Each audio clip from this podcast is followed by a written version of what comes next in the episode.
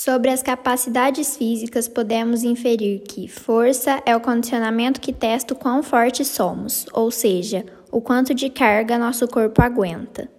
Flexibilidade é a capacidade de esticar-se, alongar-se fazer determinados movimentos que promovem elasticidade ao corpo.